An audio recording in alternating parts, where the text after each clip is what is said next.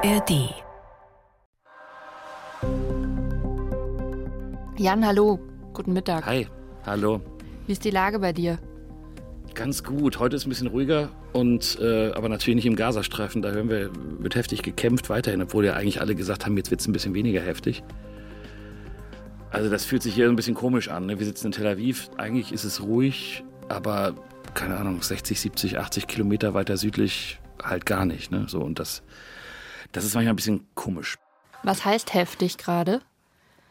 viele Tote. Also es gab über 100 Tote wieder in den letzten Stunden. Es gibt in Khan Yunis, das ist also dieser große Ballungsraum im südlichen Gazastreifen, heftige Luftangriffe und auch Gegenwehr von der Hamas und anderen terroristischen Organisationen. Und die israelische Armee zeigt immer neue Tunneleingänge und Waffenfunde. Und wir müssen das dann alles immer bewerten und gucken und gleichzeitig irgendwie auch pass gucken, was ist im, im, Norden los, an der Grenze zum Libanon. Äh, auf jeden Fall ist der Krieg immer noch lange nicht vorbei und geht noch weiter. Jan, wir haben eine Nachricht bekommen von Lotta. Äh, sie hat der NewsWG geschrieben, könnt ihr im Podcast mal eine Folge über den Genozidvorwurf gegen Israel machen. Ich finde es irgendwie echt heftig, dass der gerade überall kursiert und frage mich, was da dran ist, schreibt Lotta. Und ja, tatsächlich ist es ja so, dass ziemlich seit Beginn des Einmarschs Israel in den Gazastreifen es Stimmen gibt, die immer wieder gesagt haben und immer noch sagen, dass Israel da einen Genozid begeht, also einen Völkermord an den Menschen in Gaza.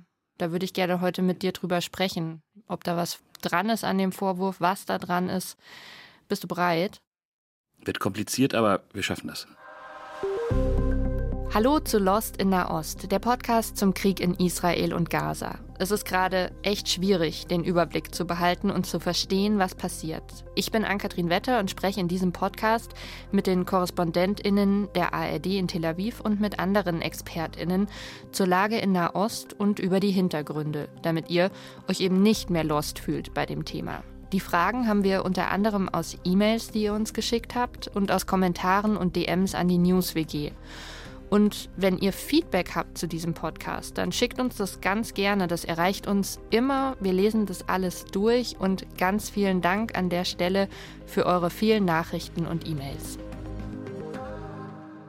Es ist Donnerstag, der 11. Januar, 12.36 Uhr deutscher Zeit und wir sprechen heute mit Jan-Christoph Kitzler, unserem Korrespondenten in Tel Aviv. Jan, bevor wir über den aktuellen Vorwurf des Genozids sprechen. Ich habe äh, heute Morgen in den Nachrichten geschaut, da war es Top 1 bei der Tagesschau auch, das Thema. Ich würde gerne einmal nach Gaza schauen, wie es den Menschen da gerade geht. Du hast gerade schon angedeutet, um ein besseres Bild zu bekommen, vor welchem Hintergrund dieser Vorwurf jetzt im Raum steht. Ihr habt einen Kollegen im Gazastreifen, den Mohammed, über den haben wir auch immer wieder hier gesprochen im Podcast.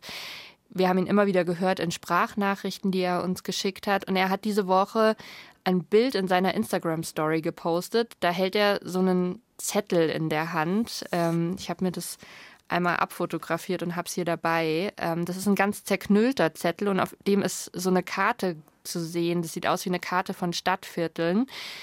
Und eins davon ist rot eingefärbt und von dem geht so ein Pfeil ab in Richtung von anderen Stadtvierteln, die dann grün eingefärbt sind. Und Mohammed schreibt in seiner Story, dass das das neue Flugblatt sei und die israelische Armee die Menschen auffordert, in eine Gegend zu gehen, eine andere zu verlassen, um ja, wozu? Jan, kannst du, kannst du uns da einmal abholen, was es damit auf sich hat? Genau, also die israelische Armee hat Zonen im Gazastreifen ausgemacht und auf so einer Karte beschrieben. Die sind auch nummeriert und das ist ziemlich kleinteilig, wenn man sich diese Karte anguckt. Die gibt es auch im Internet. Da sind eben Zonen drin, die sind gerade sicher aus israelischer Sicht.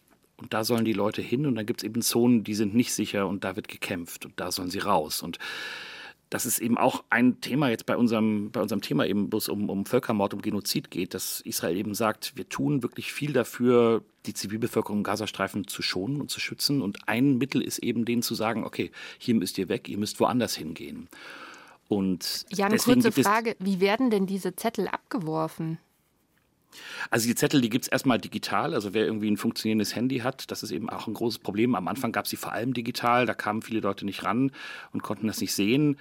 Inzwischen werden die abgeworfen mit Drohnen oder anderen Fluggeräten und, und werden da im großen Stil verteilt. Und das passiert natürlich auch laufend, weil sich das Kriegsgeschehen im Gazastreifen ändert. Also da rückt die Armee in immer weitere Stadtviertel, jetzt zum Beispiel in Khan Yunis im Süden des Gazastreifens vor und sagt, okay, jetzt die nächsten Stunden gehen wir dahin, jetzt müsst ihr da raus. Und das Problem ist natürlich, dass das betrifft dann irgendwie alle, das spricht sich natürlich rum, die Leute wissen das, aber nicht alle können da raus. Also sind zum Beispiel auch Krankenhäuser betroffen und ein Krankenhaus kann man nicht so einfach evakuieren. Und dann gibt es natürlich auch die Frage, ist es da, wo die Leute hingehen sollen, wirklich sicher? Da gibt es auch schon verschiedene Berichte, dass es eben nicht so ist, da können wir vielleicht auch mal drüber reden. Ja, da habe ich tatsächlich äh, eine Frage zu, die per E-Mail uns erreicht hat von Lukas. Die lese ich dir mal eben vor. Äh, zur Frage, äh, sind diese Safe Zones dann äh, wirklich sicher? Passt das tatsächlich ganz gut? Warum wird die Zivilbevölkerung in Gaza eigentlich nicht evakuiert? Das schreibt Lukas. Die Frage nach der Evakuierung ist eine schwierige Frage, weil natürlich auf der einen Seite kann man sagen, Evakuierung, auf der anderen Seite kann man sagen Vertreibung. Und ähm, das ist natürlich auch etwas, was völkerrechtswidrig ist. Also wenn zum Beispiel jetzt Palästinenser im großen Stil aus dem Gazastreifen rausgehen und äh, weggehen, dann käme natürlich möglicherweise der Vorwurf ethnischer Säuberung, massenhafter Vertreibung. Und das ist etwas, was auch die Palästinenser ablehnen und auch die Staaten drumherum ablehnen, die auch dann nicht wollen, dass Palästinenser im großen Stil vertrieben werden. Naja, und dann ist eben die Frage noch, nach diesen sicheren Gebieten, in die sie rein können, wo gesagt wird, okay, Israel sagt, das sind Gebiete, in denen seid ihr sicher, geht dorthin. Es gibt Berichte, und das hat auch die israelische Armee im Prinzip schon ein paar Mal bestätigt, dass auch dort Bomben gefallen sind und dass auch Gebiete, die ausgewiesen wurden als sichere Zonen, bombardiert worden sind. Und dann muss man noch dazu sagen, finde ich, ein sicheres Gebiet zeichnet sich nicht nur dadurch aus, dass da gerade keine Bomben fallen und man nicht erschossen wird, sondern zur Sicherheit gehört natürlich auch, dass man genug zu essen hat, genug zu trinken, dass es humanitäre Güter gibt. Und das ist in diesen Gegenden dann oft auch nicht der Fall. Also man darf das nicht nur unter dem Aspekt, fallen da gerade Bomben oder nicht, oder sind da gerade Soldaten sehen, sondern es geht natürlich auch um die Versorgung von vielen, vielen Menschen und die ist in diesen sicheren Gebieten oft nicht sichergestellt. Und deswegen sagen zum Beispiel die Vereinten Nationen, es gibt eigentlich keine sicheren Orte im Gazastreifen. Diese Karten, die da abgeworfen werden, hin und her.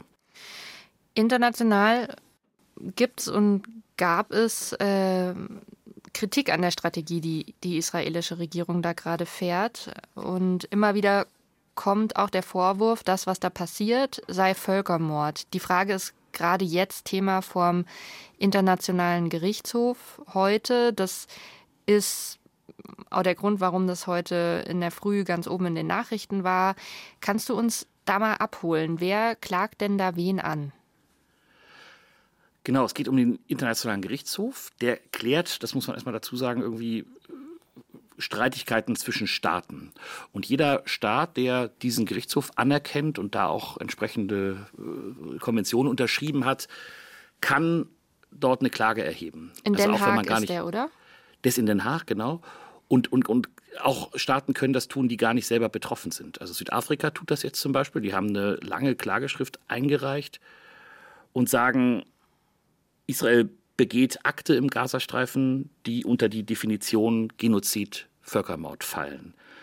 Also das heißt zum Beispiel, dort findet Gewalt statt, nicht nur gegen bewaffnete Gruppen, Terroristen, eine andere Armee, was auch immer, wie es in so einem Krieg eigentlich so wäre, sondern es gibt auch Gewalt, große Gewalt gegen die Zivilbevölkerung. Und die Gefahr ist eben auch, dass das auch in Zukunft passiert. Und deswegen möchte Südafrika, dass der internationale Gerichtshof eine Entscheidung fällt, eine Eilentscheidung fällt und sagt, die Kampfhandlungen müssen sofort eingestellt werden, um auch in Zukunft den Völkermord, den Südafrika Israel vorwirft, zu verhindern. Ich würde gerne mit dir mal genauer auf diese Klageschrift schauen. Was wirft Südafrika Israel jetzt ganz konkret vor? Der Vorwurf von Südafrika ist so zusammengefasst, Israel verübt einen Völkermord im Gazastreifen und Israel begeht dort im Gazastreifen Gewaltakte in diesem Krieg, die die Kriterien Genozid, Völkermord erfüllen. Und dazu gehört eben zum Beispiel Tötung von Zivilisten, das, wenn man die Klageschrift sich anguckt, dann wird das alles genau aufgelistet, das, was wir jeden Tag berichten eigentlich. Also wir haben jetzt laut dem palästinensisch von, von der Hamas kontrollierten Gesundheitsministerium, das sind aber Zahlen, die von den Vereinten Nationen zum Beispiel übernommen werden, haben wir jetzt über 23.000 Tote im Gazastreifen und darunter sollen rund 70 Prozent Frauen und Minderjährige sein, also Zivilisten. Dann geht es um schwere körperliche und seelische Verletzungen. Wir haben jetzt fast 60.000 Verletzte im Gazastreifen, auch darunter sehr, sehr viele Zivilisten. Es gibt massenhafte Vertreibung. Also das sagen auch die Vereinten Nationen. Etwa 1,9 Millionen Menschen mussten bereits einmal oder mehrmals sogar, eben auch wegen dieser Karten, über die wir geredet haben, die Gebiete, in denen sie sind, verlassen.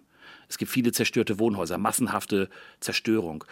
Es gibt, und da sagt Südafrika, das ist systematisch Entzug von Nahrung und Wasser. Das passt so ein bisschen zu dem, was die Weltgesundheitsorganisation zum Beispiel sagt. Die sagen, 93 Prozent der Leute im Gazastreifen stehen vor einer Hungerkrise. 25 Prozent der Haushalte sind in einer ganz katastrophalen Lage. Die Leute essen zu wenig. Und es gibt deutlich weniger Wasser, als die Menschen am Tag zum Beispiel brauchen. Es gibt keine Schutzräume, keine Kleidung, keine Hygiene, nicht die ausreichende medizinische Versorgung. Wir haben ja auch die Berichte gehört über Operationen, die ohne Anästhesie stattfinden und solche Sachen. Und dann eben auch findet eine systematische Zerstörung palästinensischen Lebens, so heißt das in dieser Klageschrift, statt. Das heißt, es werden nicht nur Wohnhäuser bombardiert oder Terrorinfrastruktur der Hamas, sondern auch Infrastruktur, also zum Beispiel äh, Entsalzungsanlagen, Anlagen zur Stromerzeugung, auch Kulturgüter, also zum Beispiel die große Bibliothek in Gaza ist zerstört worden. Und das alles ist dann sozusagen zusammengefasst, der Vorwurf, da passiert eine und das ist die Definition dieses Gerichts, eine nationale, ethnische, rassische oder religiöse Gruppe wird dort bekämpft mit dem Ziel, sie ganz oder teilweise zu zerstören. Das ist der Vorwurf auf Basis der Definition dieser Völkerrechtskonvention, die es gibt.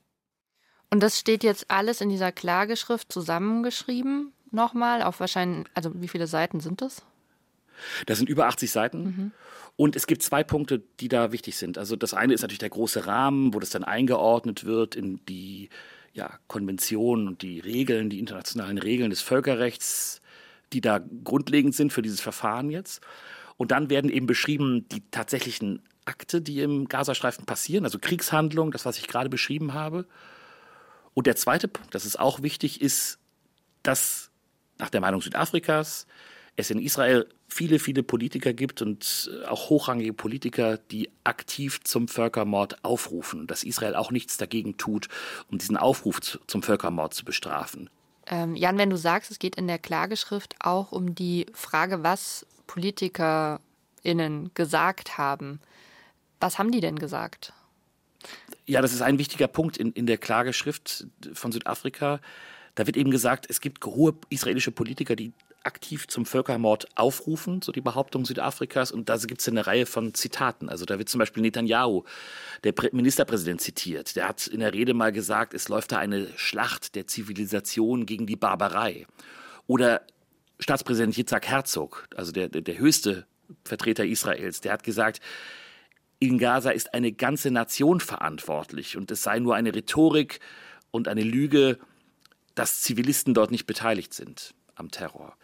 Dann gibt es ein Zitat, was da auch angeführt wird von Jorf Galland, das ist der Verteidigungsminister, also gerade eine sehr wichtige Figur hier. Der beschreibt zum Beispiel, was in Gaza-Stadt passiert. Er beschreibt, Gaza-Stadt soll komplett belagert werden, kein Wasser, keine Nahrung soll es da geben. Also das ist genau das, was dann eben ja auch dazu führt, also Entzug von Nahrung und Wasser, das ist eben auch laut Südafrika ein Tatbestandteil für den Völkermord.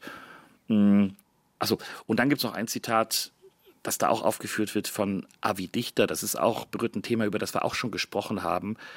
Da sagt dieser Avi Dichter, das ist der Landwirtschaftsminister gerade, also kein besonders hoher Minister, aber doch immer ein Mitglied der Regierung, der sagt, wir veranstalten gerade eine Gaza-Nakba. Also Nakba haben wir ja mal drüber geredet, das ist die Katastrophe auf Arabisch und, und das ist für die Palästinenser, erinnert das eben an die massenhafte Vertreibung und die Flucht von Hunderttausenden nach, in den Jahren nach der israelischen Staatsgründung. Also das, da geht es dann um Vertreibung und um Massenvertreibung im Gazastreifen. Und das, sagt er, passiert da gerade, der Landwirtschaftsminister. Also es gibt einen Haufen Zitate, die das naheliegen, dass dazu etwas aufgerufen wird, was dann vielleicht nach dieser Definition in die Kategorie Völkermord passen könnte. Dann ist halt eben die Frage, passiert das tatsächlich auch, was da passiert, oder ist das nur der Aufruf? Und am Ende müssen das natürlich die Juristen des Gerichts entscheiden. Da sprechen wir gleich nochmal intensiver drüber, warum das wichtig ist aus der Sicht ähm, der Anklagenden, dass Politiker sich eben so und so geäußert haben. Aber ich würde gerne von dir einmal vorab noch wissen, was sagt Israel denn jetzt zu dieser aktuellen Klageschrift? Also Israel weist das zurück. Es gab gleich am Anfang, an dem ersten Tag, habe ich auch berichtet, da war ich gerade hier und, und äh, hat das israelische Außenministerium gesagt, es gibt weder eine faktische noch eine juristische Grundlage für dieses Verfahren. Es gibt immer wieder Äußerungen von israelischer Seite, wo sie sagen, wir, wir tun alles, um die Zivilbevölkerung im Gazastreifen zu schonen. Da wird auch angeführt, dass es Hilfe gibt im Gazastreifen. Gestern ist äh, zum Beispiel Benjamin Netanyahu nochmal vor die Presse getreten und hat eine Erklärung abgegeben, auf Englisch auch, damit das eben auch international verstanden wird und hat gesagt, wir führen hier nur einen Krieg gegen die Hamas. Es geht nicht gegen die palästinensische Zivilbevölkerung. Es geht nicht darum, dass wir zum Beispiel den Gazastreifen permanent besetzen wollen, äh, sondern wir kämpfen jetzt tatsächlich gegen den Terror. Und dann bekommt man auch zugeschickt vom Außenministerium zum Beispiel auch nochmal Statistiken was in den letzten Wochen alles passiert ist, eben, dass zum Beispiel 14.000 Raketen auf Israel abgefeuert wurden von der Hamas. Das haben wir hier jeden Tag, das, das, das passiert weiterhin, dass weiterhin auch äh, richtig gekämpft wird gegen Terroristen, Kämpfer der Hamas im Gazastreifen und dass die Bevölkerung in Israel immer noch sehr bedroht ist. Also zum Beispiel sind immer noch Hunderttausende evakuiert, sind nicht in ihren Häusern. Und auch deshalb sagt Israel, wir müssen diesen Krieg gegen die Hamas kämpfen. Und dann sagt man eben auch, ein Krieg gegen eine Terrororganisation oder der Kampf gegen eine Terrororganisation, das ist ein legitimes Kriegsziel. Und deswegen tun wir das, was wir tun in diesem Krieg, auf Basis auch des Völkerrechts, weil das legitim ist, eine Terrororganisation, die einen Staat bedroht, zu bekämpfen. Also wir haben auf der einen Seite die Anklage, in der geht es zum einen um das, was Israel tut und nicht tut. Ähm, und es geht darum, was israelische Politiker sagen. Und Südafrika sagt, das passiert unabhängig von dem Raketenbeschuss, den Israel erleidet, in der Absicht, die Palästinenserinnen und Palästinenser in Gaza zu vernichten. Und Israel weist das komplett zurück. Und bevor ich dich jetzt frage, Jan, äh, was du glaubst, wie das alles ausgehen wird, würde ich gerne noch mal einen Schritt zurück machen und mit dir darüber sprechen, was ein Genozid eigentlich ist, was das bedeutet, dieses Wort. Ähm, ein Genozid, also ein Völkermord, das ist ein ganz furchtbares Verbrechen und schon wenn ich das Wort lese oder daran denke, ähm, ja, wird mir irgendwie ganz anders. Ich benutze dieses Wort irgendwie so, aber was genau steht denn dahinter? Was bedeutet das, ein Völkermord? Ja, ich bin natürlich kein Völkerrechtler, aber ich habe mich schlau gemacht. Wir versuchen das mal zusammen. Ja, ja okay. Also ähm, es gibt den Internationalen Gerichtshof seit 1945, also gleich nach dem Krieg, und dann wurde 1948, also auch relativ früh, diese Völkermordskonvention, wie sie heißt, verabschiedet. Die heißt, ich sage jetzt mal einmal richtig, die Konvention über die Verhütung und Bestrafung des Völkermords. Mhm. Und der Anlass dafür war natürlich, kann man sich ja denken, bei der Jahreszahl das, was im Holocaust passiert ist. Die Verbrechen der Nazis, der massenhafte Mord an Juden. Und deswegen ist diese Völkermordskonvention auch für Israel von vornherein so wichtig gewesen. Die haben das auch gleich mit unterzeichnet. Der Holocaust ist ja für Israel ein ganz wichtiges Thema. Den Staat Israel gibt es eben, weil Juden auf aller Welt einen sicheren Ort haben sollten. So, deswegen ist das natürlich für Israel ein wichtiger Punkt. Und jetzt nochmal zur Definition. Also in dieser Konvention, wenn man die sich anguckt, da steht drin, Völkermord ist alle Handlungen, die in der Absicht begangen werden, eine Gruppe national, ethnisch, religiös ganz oder teilweise zu zerstören. Und da geht es nicht nur dann darum, wie viele kann ich töten, sondern es geht auch um die Absicht. Also wie viele will ich töten und wie, wie, wie, wie sehr will ich diese Gruppe tatsächlich vernichten. Also da werden nicht Tote gezählt, sondern es geht tatsächlich um die Absicht und deswegen werden eben auch Aussagen von israelischen Politikern, die jetzt in diesen ganzen Kriegswochen getroffen werden, auch nochmal ganz genau angeguckt. Das ist eben jetzt der Punkt in diesem Verfahren vor dem Internationalen Gerichtshof. Da muss einerseits bewiesen werden, okay, es gibt Akte in diesem Krieg, die passen in diese Völkerrechtsdefinition rein und die passen auch zusammen mit, mit der Absicht, die von der Kriegspartei diese Völkerrechts, diese Akte begeht, mit der Absicht, eben dort zu vernichten, und zwar eine ganze Gruppe zu vernichten. Da geht es dann gar nicht darum, sind es jetzt irgendwie 23.000 Tote, das ist ja eh pervers, diese Zählung, oder sind es nur 15?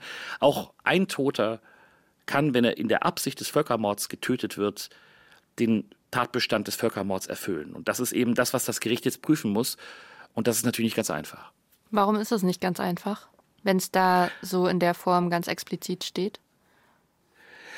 Ja, also, also, nicht ganz einfach, das kann man vielleicht so sagen, wenn man sich äh, anguckt, wie hat das Gericht in der Vergangenheit entschieden. Es gab nur ganz, mhm. ganz wenige Fälle bisher, wo auch angesichts furchtbarer Verbrechen überhaupt eine Verurteilung stattfand nach der Definition des Völkermords. Also das zeigt schon, das sind schwierige Verfahren und das sind auch lange Verfahren. Auch dieses Verfahren wird, wird lange dauern. Das, das sagen jetzt hier die Experten auf jeden Fall. Aber das ist halt dadurch natürlich jetzt brisant und beschleunigt, weil es eben diesen Antrag gibt, ihr müsst jetzt ganz schnell entscheiden, soll Israel jetzt sofort den Krieg in Gaza stoppen? Mit der Begründung, es besteht das Risiko, dass dort Akte verübt werden in diesem Krieg, die die Kriterien des Völkermords erfüllen. Ich fasse noch mal kurz zusammen, was wir jetzt ähm, besprochen haben. Also ob ein Völkermord ähm, bzw. ein Genozid begangen wurde, das hängt laut Völkerrecht nicht daran, wie viele Tote es gibt oder gegeben hat, sondern die Absicht ist entscheidend. Also ob eine Gruppe ganz oder teilweise zerstört werden soll. Und für Israel ist es jetzt für Jüdinnen und Juden mit ihrer Geschichte natürlich ein heftiger Vorwurf, der da verhandelt wird, wenn es jetzt immer wieder heißt, ja, und in der Klageschrift auch heißt, dass Israel in Gaza womöglich einen Genozid begeht. Und deshalb wird über die Frage auch heftig gestritten und aus der Community kamen ein paar Fragen dazu. Anja schreibt zum Beispiel, wie sind die Einschätzungen von VölkerrechtlerInnen dazu? Wer entscheidet, ob es ein Genozid war oder ist? Jan, kannst du helfen? Naja, das ist jetzt ein Verfahren und das Verfahren folgt halt dem Aufbau dieses Gerichts. Also das Gericht hat 15 Richterinnen und Richter aus 15 Ländern auch. Das sind alles Experten und dazu durften Südafrika als das Klageland und Israel jeweils auch noch einen Richter ernennen, der dazukommt. Und, und das sind dann eben Völkerrechtsexperten, die da sich auskennen und, und, und dieses Gericht ist so organisiert, dass, dass dann eine gemeinsame Entscheidung getroffen werden kann. Warum eigentlich Südafrika? Also Südafrika ist natürlich ein Land mit einer ganz eigenen Geschichte. Die haben ja die, die Apartheidsvergangenheit. Also Apartheid, das ist die, die Unterdrückung in Südafrika jetzt der schwarzen Bevölkerung und die Entrechtung der schwarzen Bevölkerung, die systematisch war und ähm, weswegen auch Südafrika ja jahrzehntelang auch politisch isoliert war. Und nachdem man dort die Apartheid überwunden hat, sehen sich die heutigen Politiker in Südafrika oder viele von denen jedenfalls auch so ein bisschen als Anwalt von durch Staaten betriebene Entrechtung. Und deswegen sind die auch immer schon sehr aktiv gewesen hier in der palästinensischen Frage. Die sind sehr solidarisch mit den Palästinenserinnen und Palästinensern. Da ist ja auch ein Thema, ist das, was Israel in der Besatzung tut, vielleicht auch sowas wie Apartheid. Das wird zumindest diskutiert auch. Und Südafrika ist da sehr aktiv dabei. Und weil die eben auch so solidarisch sind mit den Palästinensern, haben sie jetzt eben auch dieses Thema vorgebracht. Die haben am Anfang schon dieses Krieges sehr heftig reagiert, haben zum Beispiel ihre Botschafter, ihr Botschaftspersonal hier abgezogen, haben heftig protestiert international und gehen jetzt eben diesen juristischen Weg. Und das ist für Südafrika natürlich auch ein Erfolg, weil Israel normalerweise eigentlich internationale Organisationen und Institutionen oft nicht so sehr beachtet, zum Beispiel wenn es um die Vereinten Nationen geht oder so, oder auch den Internationalen Strafgerichtshof, wo es dann um Einzelpersonen geht in Gerichtsverfahren.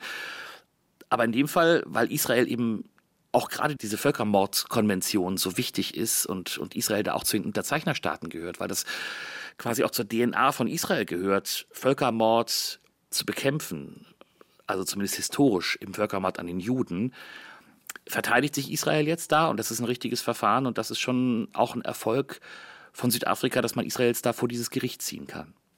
Bis jetzt gibt es nur die Anklage gegen Israel. Was würde es denn bedeuten, wenn der Internationale Gerichtshof, der ja darüber entscheiden soll, zu dem einen oder zu dem anderen Ergebnis kommt? Es gibt jetzt erstmal ja zwei Entscheidungen. Das eine ist erstmal diese Eilentscheidung. Da geht es darum, soll Israel jetzt sofort den Krieg in Gaza stoppen? Mit der Begründung eben, es besteht das Risiko, dass dort Akte verübt werden in diesem Krieg, die die Kriterien des Völkermords erfüllen. Wenn das Gericht das jetzt entscheidet und sagt, okay, wir ordnen an, die Kampfhandlungen sind sofort einzustellen, dann heißt das noch nicht, dass Israel auch einen Völkermord im Gazastreifen begeht, sondern es heißt erstmal nur, es besteht das Risiko, dass dort ein Völkermord passiert ist und auch weiter passiert und deswegen müssen wir jetzt erstmal alles stoppen. damit alles getan wird, um diesen mutmaßlichen Völkermord, der passiert ist, mutmaßlich oder der auch weiter passieren könnte, zu verhindern. Und deswegen diese Eilentscheidung. Das heißt dann aber noch nicht, dass es tatsächlich einen Völkermord gab. Das ist dann eben Gegenstand dieses langen Verfahrens und das kann dann noch Jahre dauern. Dann erst wird klar sein, wurde im Gazastreifen tatsächlich ein Völkermord verübt. Jetzt geht es erstmal darum, in dieser ersten Entscheidung, dass das, was ein Völkermord sein könnte, verhindert wird. Vielen Dank, Jan, äh, für die Einschätzung, die du jetzt zu diesem tatsächlich sehr aktuellen Thema in dem Fall für uns hattest und die Einordnung vor allen Dingen, was ja eher. Ähm, ich habe noch eine Frage zum Schluss an dich. Weißt du, wie es Mohammed gerade geht in Gaza? Mohammed möchte raus aus dem Gazastreifen, der hält es nicht mehr aus. Er ist aber äh, immer noch, ja, eigentlich erstaunlich guter Laune. Wir bekommen jeden Tag eine Nachricht von ihm. Wir schreiben ihm, wie geht's dir? Er ist total tapfer und ist aber in einer furchtbaren Situation. Er schickt uns aber auch immer noch Material. Also er will da auch Journalist sein und für uns arbeiten. Er holt Töne, er möchte beschreiben, was dort passiert. Und gleichzeitig will er einfach nur weg. Jan, äh, wir drücken Daumen und dir vielen Dank für deine Zeit heute. Mach's, Gerne. Mach's gut, ciao. Danke, ciao. Tschüss. Und wenn euch jetzt nach einem weiteren Podcast ist äh, zum Thema Politik, dann hört mal bei den Kolleginnen und Kollegen von WDR 5 Politikum, der Meinungspodcast, rein. Das ist nämlich der Podcast für alle, die Lust auf Diskussion haben und sich gerne Argumente von Pro- und Kontraseite reinziehen. Die Hosts diskutieren da mit Menschen aus Wissenschaft und Politik, mitten aus dem Leben, über die Themen unserer tatsächlich komplizierten Zeit. Politikum, der Meinungspodcast, findet ihr in der ARD Audiothek und überall, wo es Podcasts gibt. Haben wir euch auch nochmal in die Shownotes gepackt. Und wenn ihr eine Frage habt, die wir bei Lost in der Ost besprechen sollen, dann schickt uns die doch gerne per DM an die NewsWG oder direkt an uns an lostinnerost.br.de findet ihr auch in den Shownotes nochmal. Lost in der Ost ist ein Podcast von BR24 und dem ARD-Studio Tel Aviv in Zusammenarbeit mit der NewsWG, die Nachrichten auf Instagram macht. Das Redaktionsteam dieser Folge sind Birgit Frank, Anna Fawig, Jan-Christoph Kitzler, Sophie von der Tann und ich, Ann-Kathrin Wetter.